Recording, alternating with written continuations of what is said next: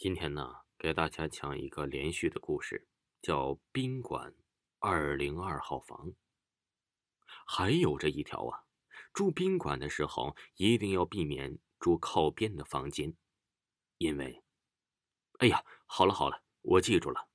这一边收拾行李的姑娘叫小月，旁边捧着手机念念有词的是她的闺蜜，正在一条一条的念那些注意事项。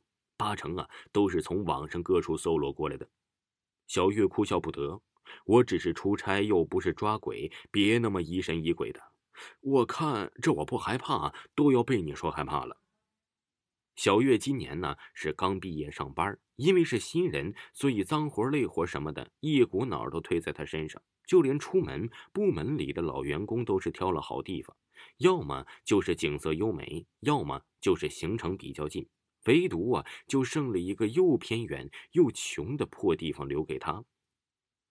小月也很生气，可是新人是敢怒不敢言，只得默默安慰自己：新人嘛，多年的大路走成河，多年的媳妇熬成婆，熬吧，大家都是这么过来的。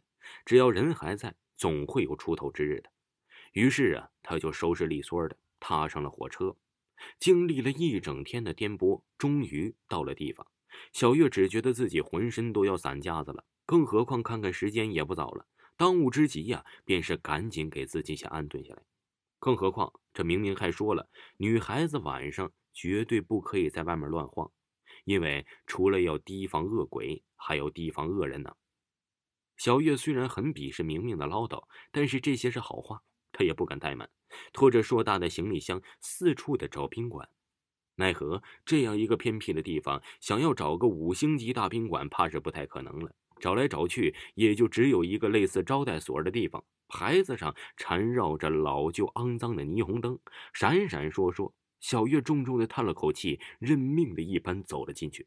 大厅的装潢倒还是不错，并没有想象中那么差。满脸笑容的前台小姐为他办妥了入住手续之后啊，便由一个服务员模样的人领着他。到了自己的房间，慢慢的，小月就知道为什么还需要有人引路了，并不同一般宾馆那样啊，视野开阔，而是从大厅一直到后面的居住区，要走一段长长的走廊。走廊阴暗，没有装灯，四周啊黑漆漆的，没有红点，当然也就意味着没有监控。刚踏进这一条长长的走廊，小月便扑面而来的一股寒意。那是一种从心底里生出的一种不舒服的感觉，于是他顿住了脚步。我，我不想住了，请问，可以退房吗？前台领路的服务员是一个年轻小伙子，起码在前台光线充足的情况下看是这样。不过在隐隐的光线下，小月觉得他的笑格外瘆人，仿佛下一秒就会如网络上那些恐怖的图片那样。变出了一张血淋淋的人脸，想到这里，小月的心又毛了一层。小伙子似笑非笑的看着她：“小姐，现在啊，已经七点半了呀，天已经黑了，您现在出去，怕是找不到住的地方了吧？”见小月还是有点犹豫，又压低了声音：“听说呀，这最近不太平，前两天还有个小姑娘。”好了，小月抬头制止：“我们走吧。”于是，那小伙子嘴角一丝丝得意的笑，继续像木偶一样走在前面。小月的心里还是有一点忐忑，于是又问：“喂，你们家宾馆晚上有安保吗？”前头的小哥再一次停下来，半转身看着小月，仿佛啊是看透了他的心思。放心，我们不是黑店，方圆多少里是我们唯一的宾馆，干那种勾当，还不如好好开宾馆赚的多呢。不过嘛。不过什么？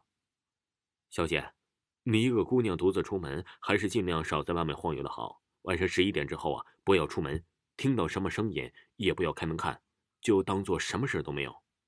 为什么不能开门？小伙子一笑，哼，好奇心害死猫啊！短短几米的通道，确实像走了几十米那样漫长。好不容易走到房间，小伙子只是站在门口，向他微笑示意了一下，便转身离开。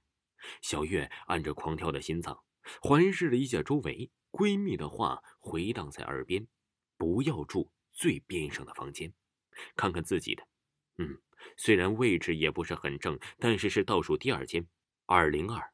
可是这个房间怎么说呢？床单也是一样雪白雪白的，桌面上也是一尘不染，看上去啊，经过了很仔细的打扫。